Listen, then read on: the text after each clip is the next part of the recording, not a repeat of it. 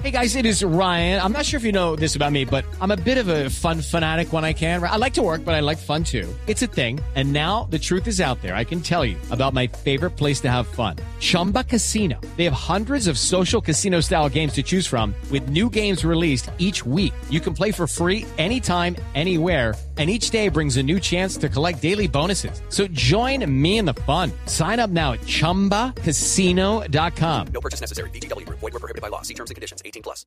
Boombox. Es que Daniel Quintero está con culillo de que llegue a la alcaldía Fico Gutiérrez porque le va a examinar absolutamente todo. Pero Medellín queda en una situación muy complicada, María Camila, porque queda polarizada, dividida, con una complejísima situación eh, financiera por los manejos que dio Quintero. Medellín no se merecía un alcalde como Quintero, pues a mí me da pena porque ni el uno, refiriéndome a Quintero, ni el otro, refiriéndome a Petro, han hecho bien las cosas y no les han salido bien. Una de las características de, de Quintero es que dice mentiras sin ruborizarse, es decir, es casi que un mitómano profesional.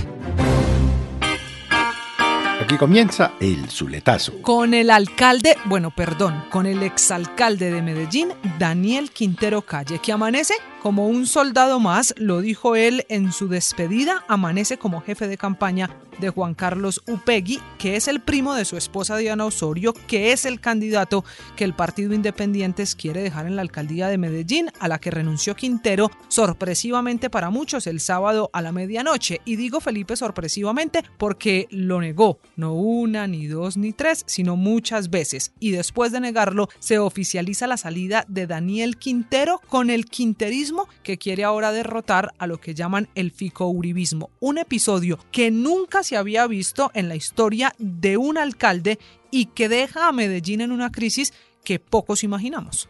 No, la verdad a mí no me sorprendió absolutamente para nada la renuncia de, Daniel Quintero, pero yo le doy una lectura bastante diferente a la usual y es que yo lo que creo es que Daniel Quintero está con culillo de que llegue a la alcaldía Fico Gutiérrez, porque le va a examinar absolutamente todo. Y recuerde usted que a hoy Quintero tiene más de 100, específicamente 108 denuncias por actos de corrupción en la Fiscalía General de la Nación.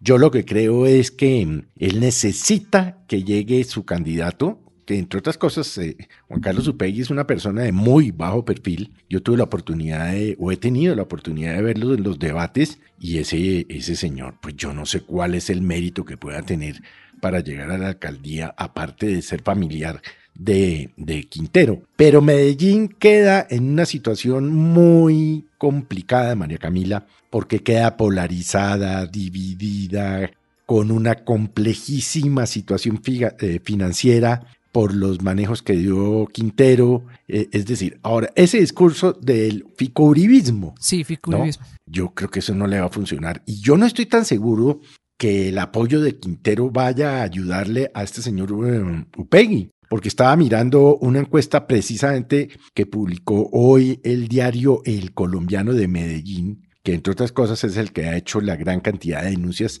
Y mire las cifras. ¿Usted aprueba o desaprueba? Desaprueba 65. Que es muy parecida a la Inbamer de la semana pasada. Desaprobación del alcalde, exalcalde Quintero, 61.6%. Bueno, y, a, y, y aprueba el 28.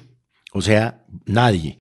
Pero más sorprendente aún cuando dice, ¿cree usted que las cosas en Medellín están mejorando o empeorando? Oiga, esta vaina, empeorando, 73. Sí, Felipe mejorando 21. Yo no creo que el apoyo de, de Quintero Ponga sea votos. pues suficiente para que Upegui llegue. Es que Upegui le falta, como se dice popularmente, tres herbores. Ese, ese señor, ese Pelo muchacho, ese palmoño, joven. dirían los abuelos. Mucho, exactamente.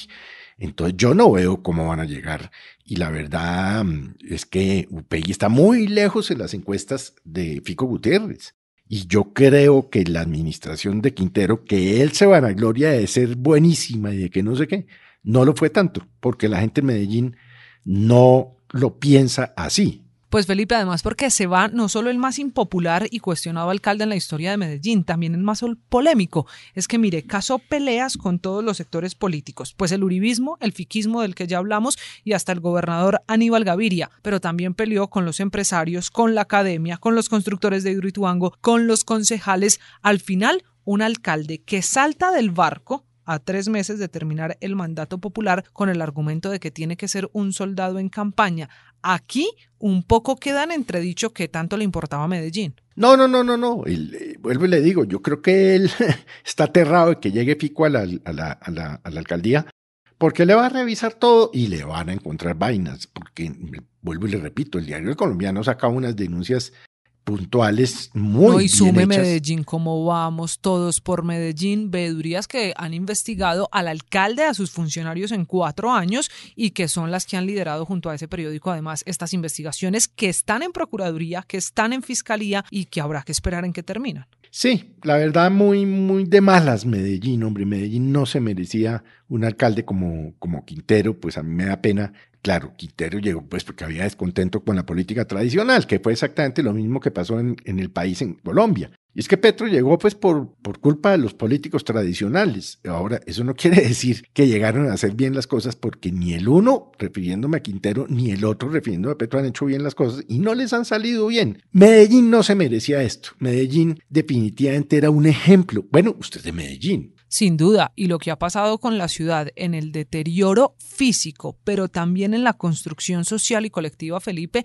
es impresionante. Dejó de ser esa ciudad que muchos admiran a, yo en algún momento lo he dicho y me han caído, pero lo repito, es como si le tuvieran lástima a Medellín. Que pesar de Medellín es que Medellín es como que cambió esa sensación de cómo nos ve el resto del país a una especie de lástima y de tristeza generalizada en Colombia que habrá que también ver cómo se reconstruye a partir de estas elecciones. Ahora, Felipe, ¿usted qué piensa de la teoría de quienes dicen que Daniel Quintero dejó el barco, saltó del barco mm. porque lo que quiere es ser presidente y empezarse a montar a las tarimas desde ya? Eso, faltando tres años, sí será efectivo para bueno, no lo negó cuando no lo negó cuando se lo preguntó esta mañana en Mañanas Blue Néstor Moral dijo, bueno, podría ser. Pero como aquí ya había negado que iba a renunciar, uno no sabe si creerle al señor exalcalde. Es que es una de las características de, de Quintero es que dice mentiras, pero sin, sin ruborizarse. Es decir, si, si, usted coge y se lee el colombiano estos cuatro años, se da cuenta de todas las mentiras en las que lo cogieron y lo cogieron y lo cogieron y lo cogieron y lo cogieron.